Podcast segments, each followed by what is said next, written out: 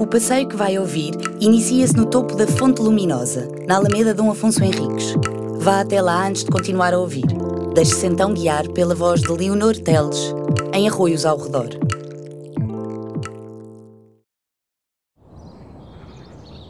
Então, já cá estamos em cima da Fonte Luminosa, é aqui que começa o nosso percurso. Durante uma hora, mais ou menos, vamos percorrer os caminhos que costumo fazer no meu dia a dia. A ideia é experienciar aquilo que vejo e sinto nestes lugares e mais umas coisinhas que a Treinal pediu. É muito curioso este fenómeno da Alameda, este bocado entrecortado aqui no meio da cidade. Tem uma vista especialmente incrível a nascer do dia. A fonte monumental da Alameda, nome verdadeiro, foi construída para celebrar o abastecimento regular de água à zona oriental de Lisboa. Apesar de ter sido concebida originalmente em 1938, só foi inaugurada 10 anos depois. O projeto enquadra-se no estilo conservador, frequentemente apelidado de português suave. Mais tarde voltaremos a este tópico, não te esqueças.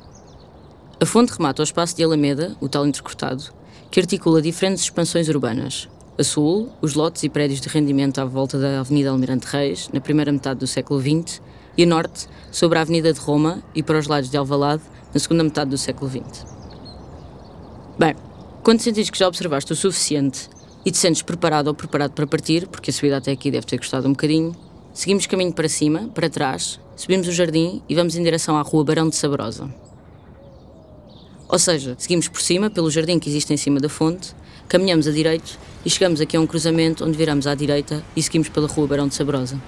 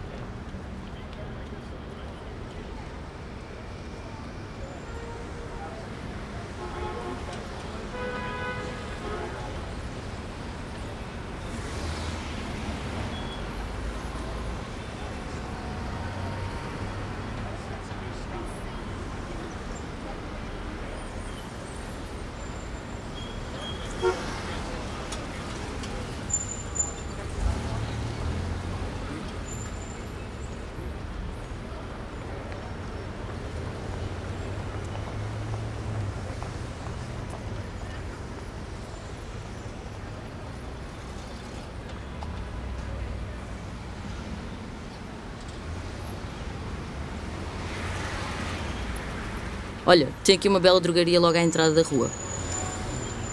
Caminhamos uns metros, o que pode ser interessante para ouvirmos qualquer coisa.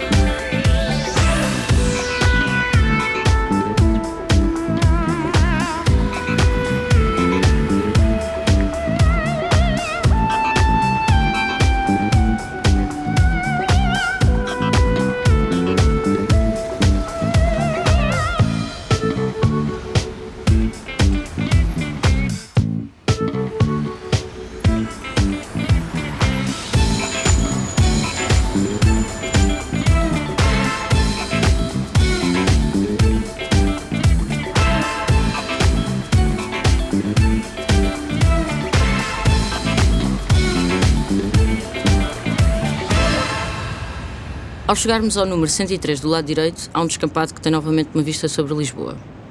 Lá está, isto é muito mais interessante a horas de luz que fusco.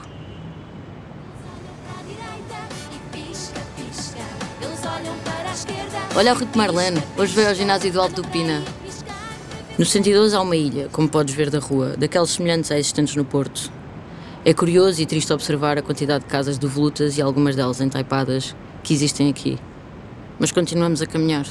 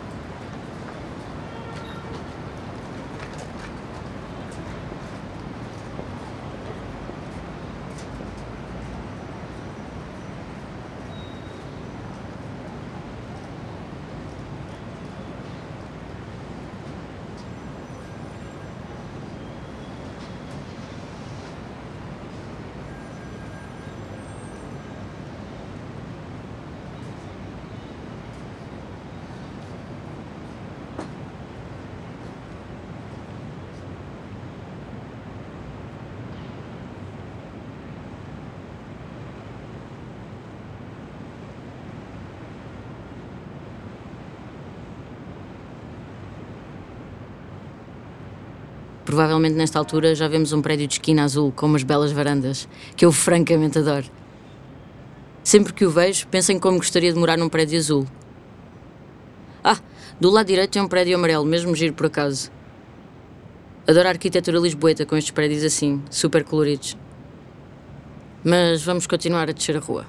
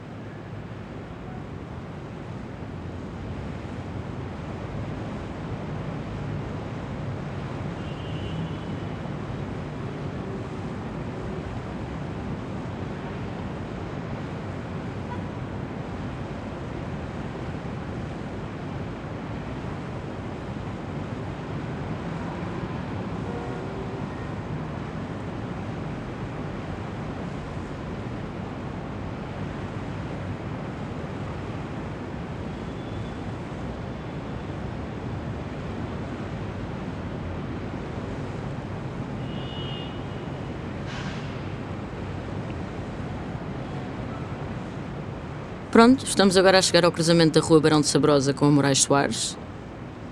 Do lado esquerdo existe um dos dezenas de tascos em Lisboa e no país que se chamam Cova Funda. Mas nós seguimos pela direita.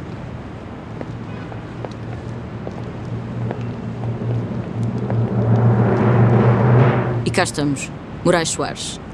A perspectiva da rua é mesmo incrível.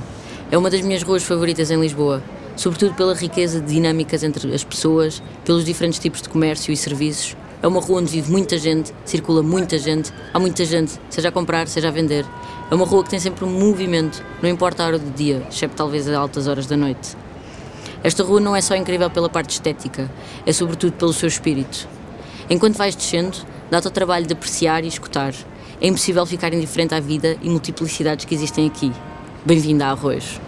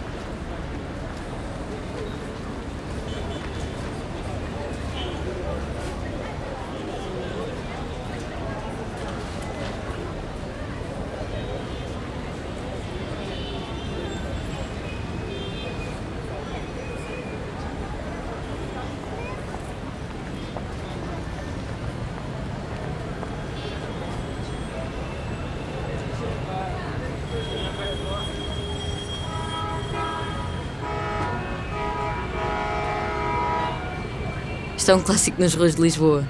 A Moraes Soares é um dos sítios onde mais se para em segunda fila. Só em que 30 segundos que estamos aqui, estão pelo menos 4 carros só de um lado da rua, para o nosso de cada dia.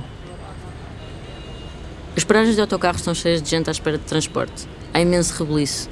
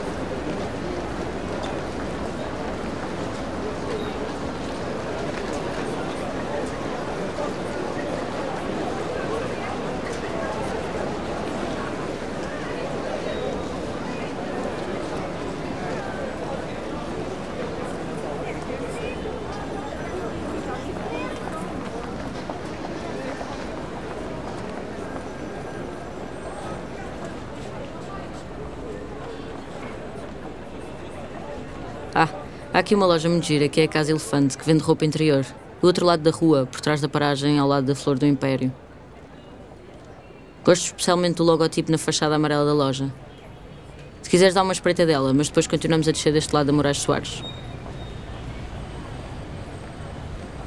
Há uma coisa que eu adoro, que é quando temos a oportunidade de ver uma perspectiva desafogada sobre as ruas. Há uma espécie de não é horizonte, mas visão de campo. Temos uma visão alargada, não é algo claustrofóbico. E aqui na calçada do Poço dos Mouros, na esquina da farmácia Alves da Graça, temos uma vista desafogada por uma rua que sobe. Este género de perspectivas fascina-me enquanto observadora de sítios. É das coisas que mais adoro fazer na cidade. Andar a caminhar e ver as diferentes perspectivas, as diferentes ruas. Como é que uma rua chega à outra, como e onde é que a rua desemboca. E percebemos o tipo de visão, o campo de visão que temos de uma rua à outra, de um lugar ao outro. Lisboa é uma cidade repleta destes pormenores. E é curioso porque a rua seguinte, Heróis de Quionga, já tem uma perspectiva completamente diferente da calçada do Poço dos Mouros. Esta rua segue uma perspectiva que sobe e depois parece que cai. Em que a rua cai, parte-se e cai, e nós chegamos ali ao limite e caímos para o lado, como quando a terra era plana.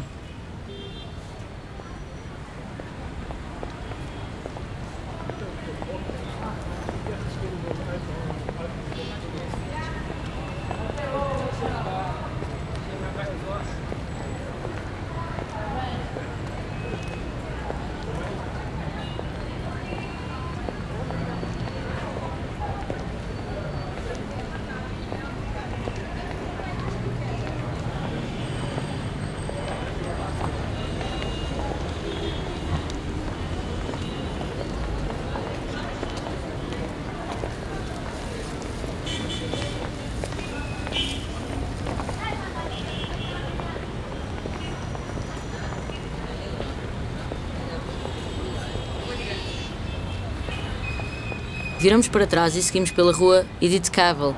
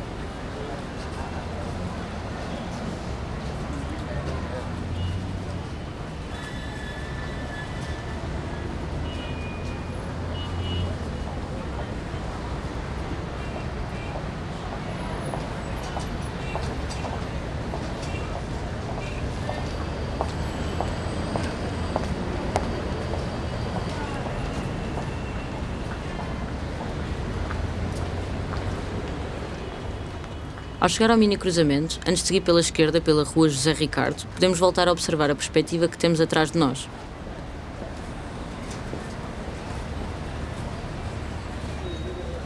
Seguimos pela rua Ângela Pinto, à esquerda no cruzamento, e entramos no bairro dos atores.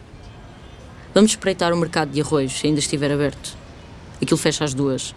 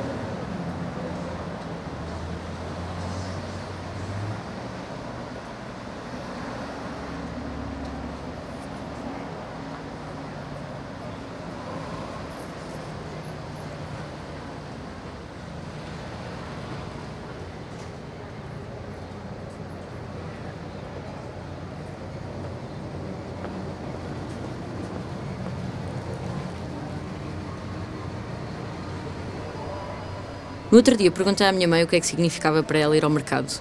Ela respondeu-me perentoriamente: azulejos, fruta e legumes, peixe, queijos e amigos. Pareceu uma excelente descrição. O mercado de arroz é precursor dos primeiros mercados modernos do país, como os de Alvalade e do Bom Sucesso, e apresenta uma organização espacial concêntrica como se fosse um donut. Na altura, em 1942, quando o mercado foi inaugurado, a inovação do mesmo prendia-se com questões funcionais e de infraestruturas. Sem entrar em grandes detalhes, basicamente este novo tipo de construção permitiu mais área disponível, espaços mais amplos e fluidos e vãos de maior dimensão. Uma das coisas mais atraentes é a luz natural, a forma do edifício, como se fosse um disco, e a presença de múltiplas janelas ao longo dessa estrutura circular permite a entrada de luz solar de todas as direções. Além disso, funciona como ventilação natural. Se quiseres fazer uma tour pelo mercado de arroios, faz pausa no áudio. Quando retomares, seguimos pela rua Carlos Mardel em direção à Praça do Chile.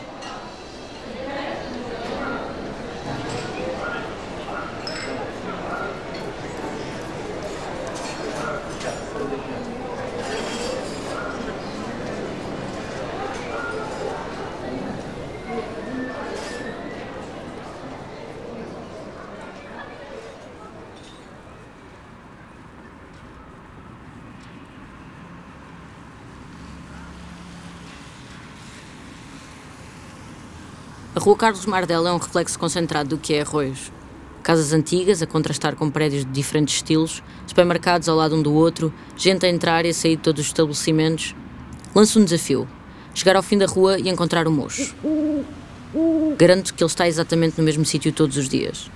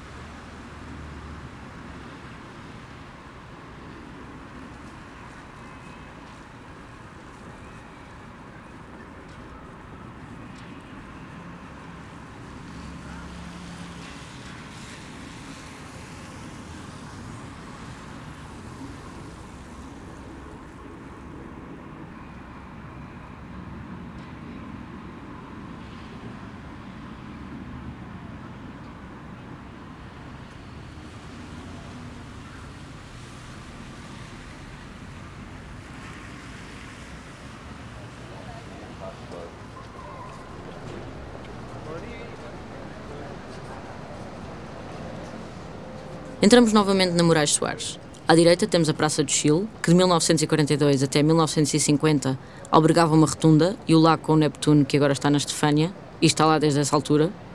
Do outro lado da passadeira, temos um prédio de esquina vermelho, mas antes de atravessarmos, vamos parar e olhar para a esquerda, para a Moraes Soares, que ainda há pouco descemos. Se tiveres a sorte de ser lusco-fusco, com o céu daqueles vermelho e violeta e os candeeiros de rua acenderem, não é preciso mais nada. A luz aqui costuma ser milagrosa. É sempre aquele sítio em que eu saco do telemóvel para tirar uma foto. Ou 10. E enquanto atravessamos a passadeira, continuamos a observar a perspectiva. Depois seguimos pelo prédio vermelho, continuando pela rua Francisco Sanches. Andamos uns dois minutos a pé, se tanto. Cruzamos a rua José Falcão com os seus prédios de esquina. Gosto mesmo muito de prédios de esquina. E na continuação da rua Francisco Sanches, do lado esquerdo, começamos a ver um edifício abandonado verde que em tempos foi um cinema.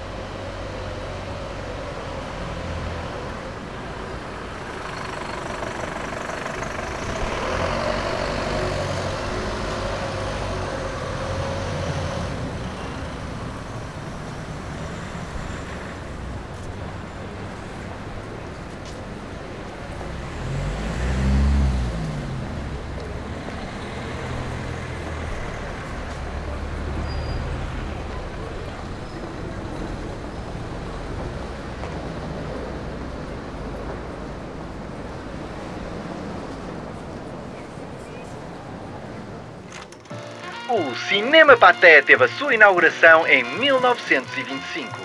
Em 1931, a estrutura levou obras, os equipamentos foram atualizados e procedeu-se à instalação de um sistema sonoro. O nome passou a ser Imperial Cinema.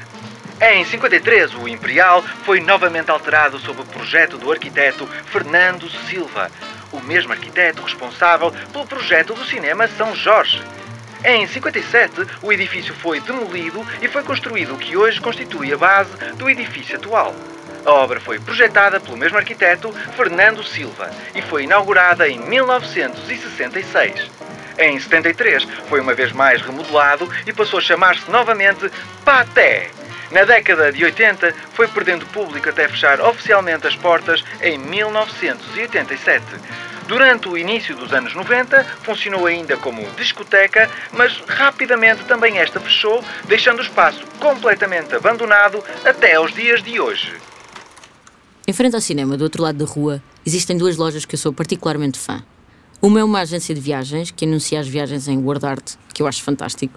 Quem é que ainda, no século XXI, utiliza word? Eu acho genuinamente incrível, divirto-me imenso a ver esta montra e a sonhar com estas viagens em word art. Depois, logo a seguir, temos uma lavandaria que tem assim uns ares de anos 90. É como aquelas que costumamos ver nos filmes. À noite, fico muitas vezes a observar a montra. Eles costumam deixar as luzes acesas e vê-se as plaquinhas e as roupas penduradas. É uma atmosfera muito cinematográfica. Sempre que passo aqui, imagino o quanto gostaria de poder filmar neste sítio. É assim um decor marcante, tem uma aura especial. Continuamos a percorrer a rua, até chegar à Praça Olgário Mariano, que tem uns prédios imponentes.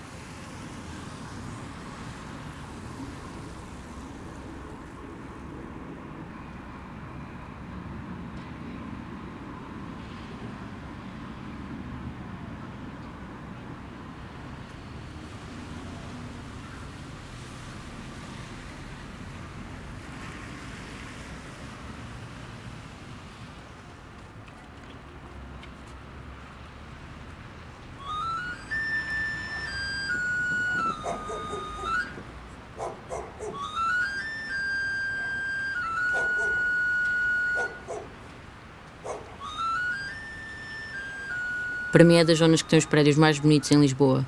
E o facto de virmos a caminhar por estas ruas e de repente desembocarmos aqui neste sítio é muito fixe. O estilo é português suave, estilo arquitetónico oficial do Estado Novo. O estilo português suave surgiu de uma corrente de arquitetos que, já desde o início do século XX, procurava criar uma arquitetura genuinamente portuguesa. Um dos mentores desta corrente era o arquiteto Raul Lino, teorizador da Casa Portuguesa. O resultado foi a criação de um estilo de arquitetura que utilizava as características modernistas da engenharia, disfarçadas por uma mistura de elementos estéticos exteriores retirados da arquitetura portuguesa dos séculos XVII e XVIII e das casas tradicionais das várias regiões de Portugal. Tipicamente são utilizados elementos decorativos como pedra rusticada, socos, cunhais e guarnições de vãos em cantaria, tetos de águas inclinadas com beirais e telha vermelha, falsas cornijas, pináculos, etc. É também comum a existência de arcadas e torreões de evocação medieval com curucheus, piramidais ou cônicos, rematados com esferas armilares simbolizando o Império. Em 1940, a partir da Exposição do Mundo Português, cujo arquiteto-chefe foi José Coutinelli Telmo, começou-se a privilegiar o português suave nas novas construções públicas. Foi também usada em todo o tipo de edificações, desde escolas primárias rurais até às grandes escolas secundárias e superiores, passando por quartéis militares, tribunais, hospitais e câmaras municipais. O estilo alcançou grande popularidade no setor privado, sendo também utilizado em todos os tipos de edifícios desse meio, desde as casas unifamiliares até aos prédios de apartamentos, como é o caso do conjunto de edifícios à nossa frente, passando por edifícios de escritórios, de comércio e até de indústria. O estilo foi duramente atacado por um grande número de arquitetos que o acusaram de ser provinciano e desprovido de imaginação. A designação pelo qual o estilo acabou por ser oficiosamente conhecido, português suave, dada ironicamente pelos críticos que o compararam a uma marca homónima de cigarros. O maior golpe no estilo foi dado no primeiro Congresso Nacional de Arquitetura de 1948, que levou a que progressivamente fosse deixado de ser utilizado nas construções públicas e particulares. A partir de meados da década de 50, as obras públicas promovidas pelo Estado Novo voltaram a privilegiar a arquitetura modernista. Apesar das críticas dos intelectuais, o português suave revelou-se bastante popular, correspondendo ao gosto dos portugueses. Voltando ao passeio, se reparares na rua paralela à rua de onde viemos, que vai também dar a Moraes Soares, os prédios têm uma paleta de tons. Parece que estão todos a combinar. São todos diferentes, mas têm todos cores que conjugam umas com as outras, o que visualmente funciona muito bem. É bastante delicioso, não achas?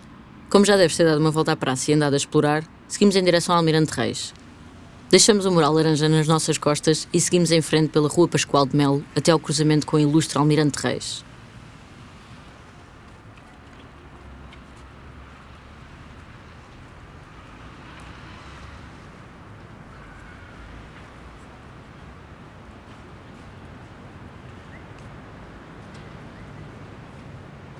Vamos seguir pelo lado esquerdo da avenida, ali pela esquina do Santander, e descemos uma das maiores avenidas do país. Uh, do país não, Lisboa. Não, do país. Ao atravessarmos a passadeira, se olhares para a Pascoal de Mel, à nossa direita, conseguimos ver uma perspectiva com imensa profundidade. Já deu para perceber que eu tenho uma obsessão com profundidade, e com ruas, e com campo, e com perspectiva. Mas olha, este passeio é muito sobre isso também. Já em pleno Almirante Reis, do lado direito da avenida temos a Portugália, cuja fábrica está completamente destruída e abandonada, e logo a seguir temos um descampado, onde supostamente iria ser construída uma torre. Pois, drama mesmo. Uma das situações mais polémicas que Arroz viveu nos últimos tempos. Foi um daqueles mega projetos que aparecem assim de vez em quando e são uma oportunidade única para os arquitetos que sonham enfiar coisas alienígenas no meio de Lisboa. Assim, uns mamarrachos que não têm nada a ver com o resto. Pelo menos no entender do cidadão comum que habita aqui no dia a dia. A verdade é que o debate sempre foi fundamental, porque é através dele que as sociedades evoluem mas Arroz terminou que não está preparado para a torre. Será insegurança? Medo do desconhecido? Medo da mudança? Ou simplesmente há coisas mais necessárias e urgentes para os arroianos? É bom olhar, porque mais cedo ou mais tarde, algo novo estará aqui e mudará o panorama atual da paisagem. Assim como a luz não será a mesma neste bloco de Almirante, e durante a tarde, a luz aqui é extraordinária. Continuemos a nossa descida.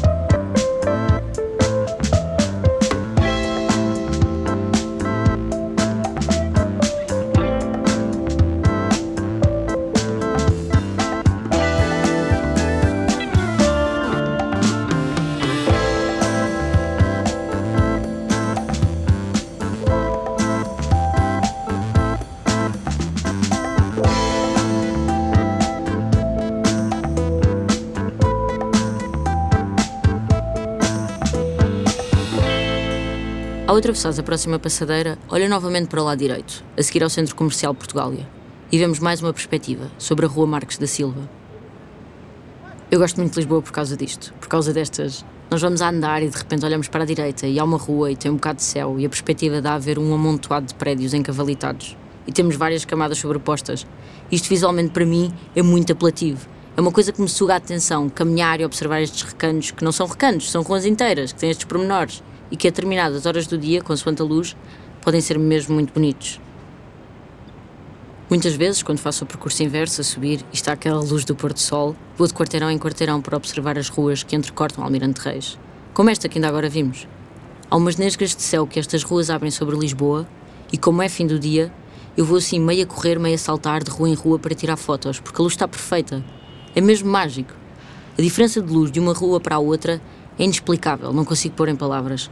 E a própria textura dos edifícios, as camadas entre as diferentes construções, ganham novos contornos.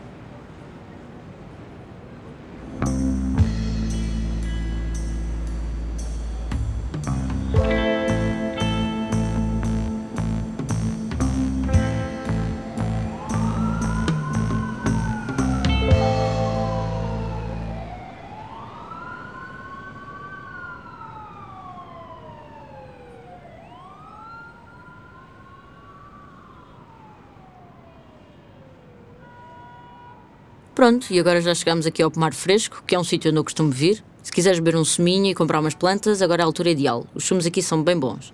Recentemente este sítio sofreu obras, porque antes, arquitetonicamente, era incrível, super cinematográfico. Continuamos a descer Almirante Reis e viramos na próxima à esquerda, na rua Cidade de Liverpool, e entramos no bairro de Inglaterra. Subimos, passamos a churrasqueira e viramos à direita num prédio de esquina verde, já cá faltava, para a rua Newton e seguimos em frente pela Rua de Moçambique, agora já no bairro das Colónias.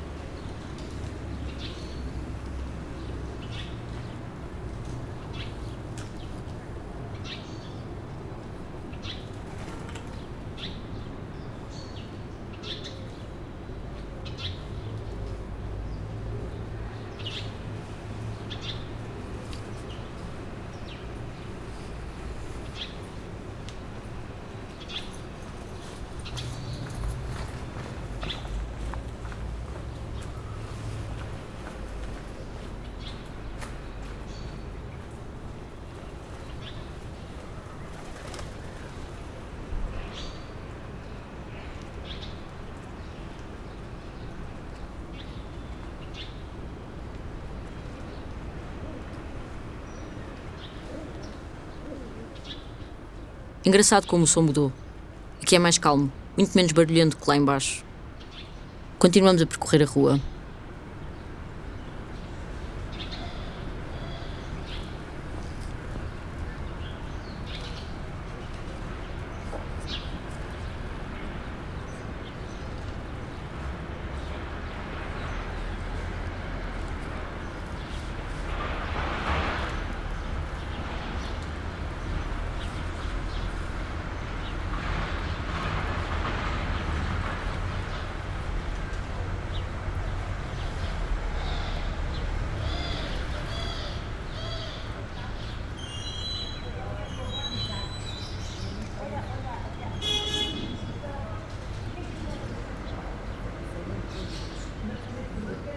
Eu não tenho nada a ver com isso. Bom dia, como está, dona Amália? Vai sentar, obrigadinha, está tudo bem. Não, vamos parar. Ela é que disse lá na igreja que conhece o Dom, vamos parar. Mas ela estava a falar com ela na igreja.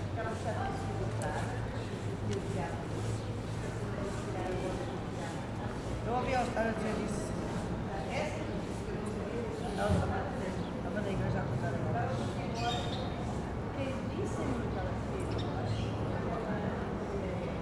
A preta.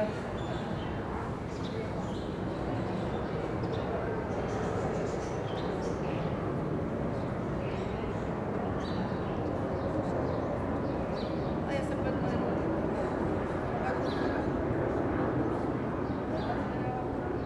Este prédio azul, logo ao início da rua? Li alguns que o bairro das Colónias é um reduto escondido do estilo Art Deco. Reparem no número 56 e 52 da Rua de Moçambique.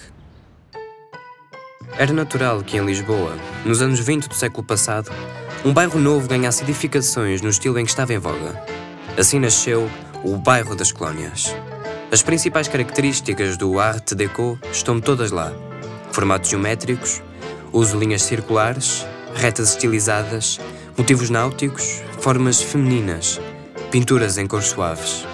Todos os prédios são parecidos, mas ao mesmo tempo únicos, porque as fachadas, varandas, grades, portas, janelas e os efeitos nos beirais são, em cada um, diferentes. Os edifícios foram construídos ao longo dos anos, sendo os projetos de autoria de vários arquitetos, o que talvez explique a diversidade.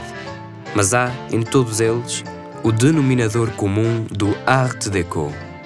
Inconfundível. Seguimos para a Praça das Novas Nações. À nossa direita, na Rua de Angola, não vou voltar a amassar com a questão da perspectiva, já sabes no que estou a pensar. Mas se forem umas seis e tal, sete horas, entre as seis e as sete. Lá ao fundo podem ver umas manchas circulares amarelas nas fachadas dos prédios. Há em vários sítios, na verdade. É o sol a bater nos vidros espelhados e a refletir no que apanha à frente. Mas aqui é bastante visível. É das melhores luzes para se filmar e fotografar.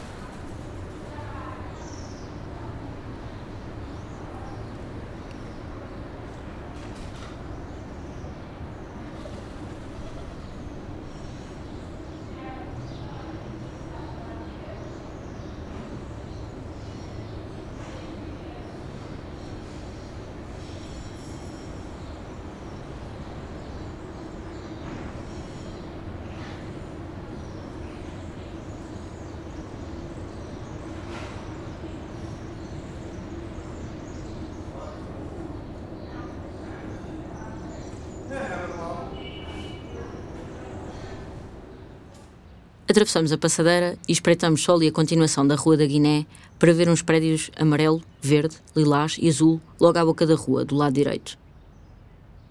Seguimos caminho, contornando a praça e entramos à direita pela Rua de Cabo Verde.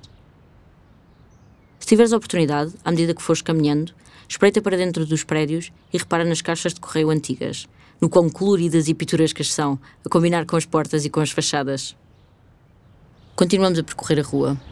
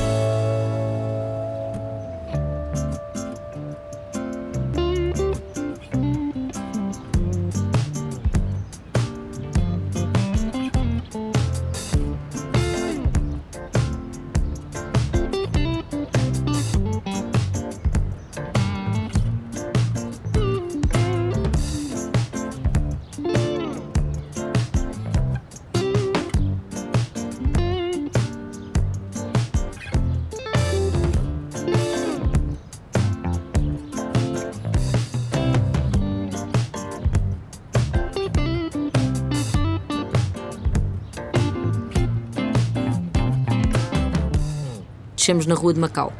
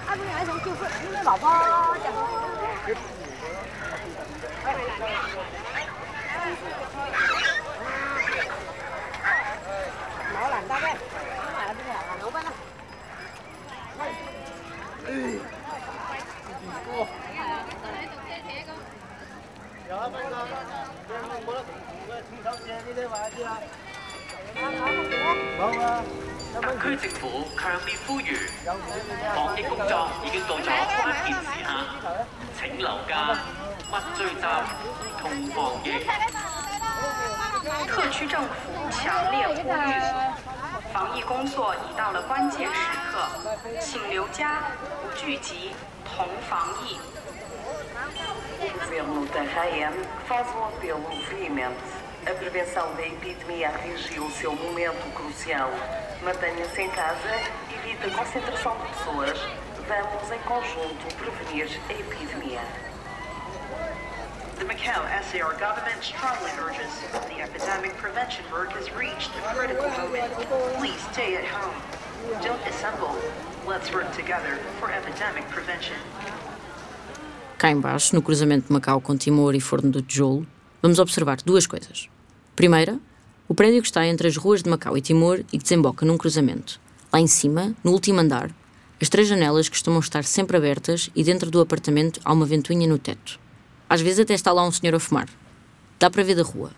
E não sabem porquê, é outro daqueles sítios em que passo frequentemente e a minha mente começa logo a divagar para situações cinematográficas. Provavelmente por causa das três janelas e da ventoinha. Lembra-me aqueles filmes dos anos 90 em que está toda a gente suada a fumar. Segunda coisa. Na continuação da Rua de Macau para a Rua do Forno do Tijolo, existe um prédio que faz assim a curva entre as duas ruas e que é igualzinho a um prédio que existe em Macau. Mas tal e qual mesmo. E é um fenómeno curioso porque isto transporta-me automaticamente para Macau. Quando observo este edifício, é como se existisse uma confluência de sítios eu não sei bem se estou cá ou se estou lá. Agora vou continuar pela esquerda, pela Rua do Forno do Tijolo, mas se estiveres com vontade de explorar o bairro das Colónias, por favor vai. Encontramos-nos mais tarde. Se não estiveres com pica para subir, podes sempre apanhar o elétrico até à graça. Eu vou subir agora ao Forno do Tijolo e depois a Rua Angelina Vidal.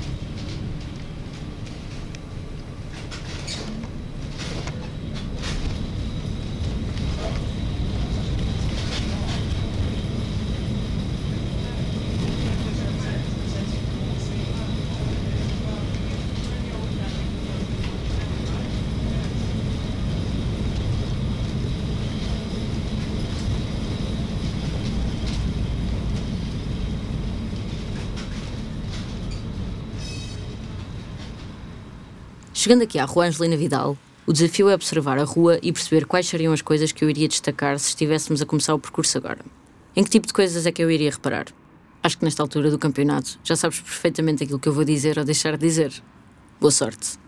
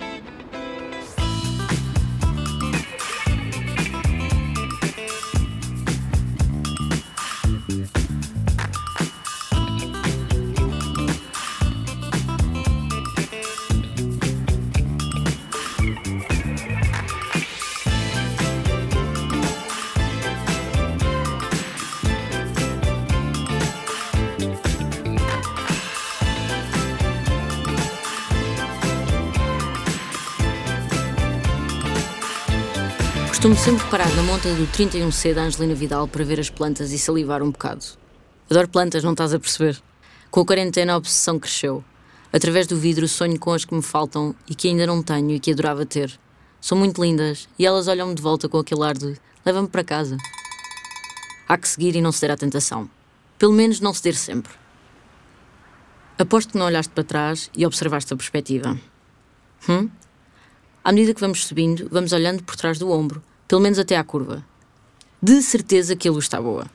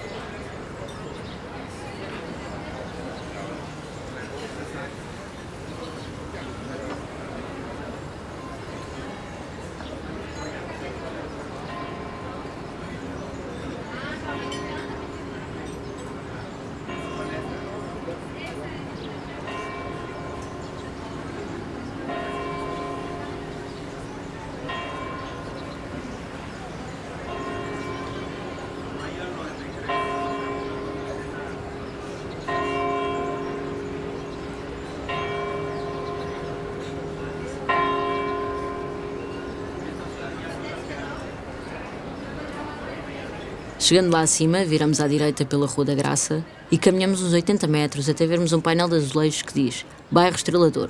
Se fores pelo lado direito do passeio, não tem como não vê-lo. Na parede do prédio de esquina, com resto de chão e primeiro andar.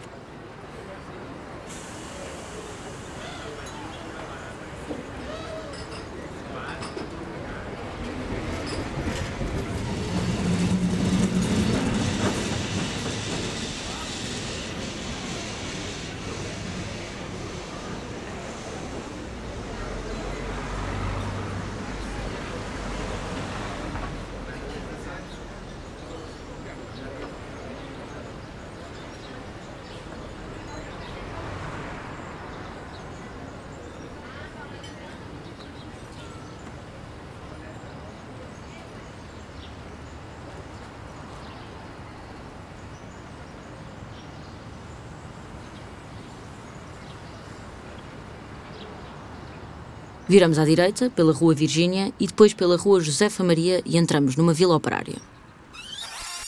No início do século XX, o perímetro de Lisboa expandiu-se com a construção de bairros destinados à pequena e média burguesia. No entanto, mantinha-se o problema do alojamento das classes menos abastadas, sem capacidade económica para habitar as novas zonas da cidade. Inicia-se então a construção de tipologias que se enquadram nos programas das vilas ou bairros. Foi o caso do Estrelador. Agapito Serra Fernandes, empresário galego radicado em Lisboa, foi promotor do bairro. Proprietário do prédio da Rua da Graça, à entrada do bairro, habitava em 1904 a Quinta das Terras da Senhora do Monte, tendo decidido por estes anos transformar a propriedade num bairro económico. Embora subsistam poucos dados acerca da abertura das ruas, denominadas com os nomes da mulher e das filhas, e da construção dos núcleos habitacionais, Sabe-se que em 1907 Serra Fernandes pediu autorização para edificar um grupo de casas com resto de chão e primeiro andar para substituir as barracas existentes no terreno. Os últimos equipamentos que Agapito Serra Fernandes fez construir foram o edifício de dois pisos, destinado a estabelecimento que torneja para a Rua Senhora do Monte, em 1923, e o Cinema Royal Cine, na Rua da Graça, projetado por Norte Júnior, em 1929.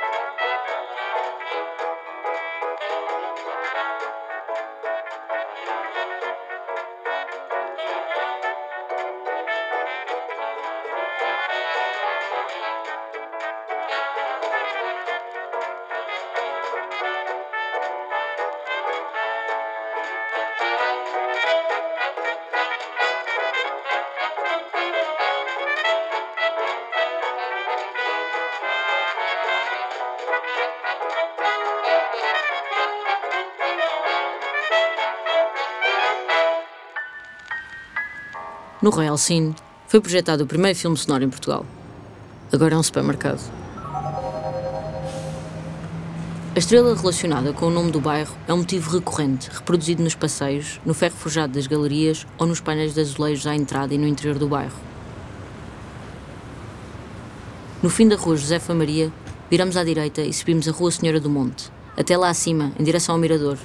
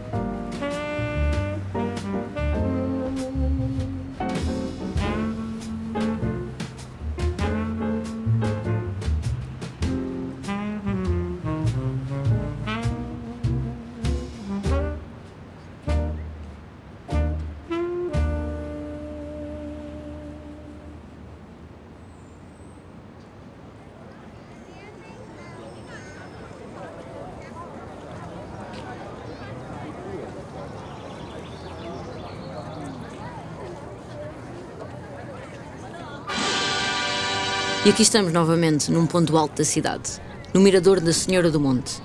Esta vista é muito fixe porque tem um ângulo de visão muito amplo sobre Lisboa. Pena é a quantidade de turistas que tomam conta deste lugar, mas o cenário compensa. É um ótimo ponto de observação da cidade em que dá para perceber muito do tecido urbano e da quantidade de camadas que existem, distintas umas das outras. Como a arquitetura é diferente em diferentes pontos de Lisboa. Também podemos ver os belos mamarrachos que saltam à vista e são dispares do resto da paisagem. E sinceramente, vou calar-me para que possas aproveitar. Espero que a luz esteja boa.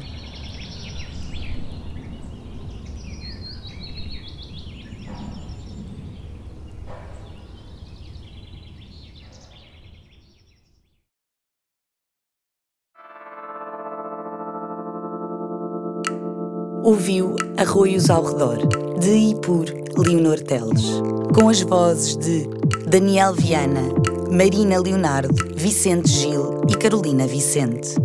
Gravado nos estúdios Display Sound Lab em agosto de 2020. Visite o site do Open House Lisboa para mais informação sobre os espaços por onde passou e para aceder aos outros percursos sonoros. Em 2020, devido à pandemia provocada pela Covid-19, a equipa da Trienal de Lisboa desenhou uma edição do Open House Lisboa que pudesse ter lugar com toda a segurança, independentemente do estado de alerta em que a cidade se encontrasse no fim de semana de 26 e 27 de setembro. Nasceram assim estes passeios sonoros que podem ser feitos individualmente ou em conjunto, na rua, em casa ou num transporte para o trabalho. O Open House Lisboa 2020 é uma coprodução da Trienal e da EGEAC.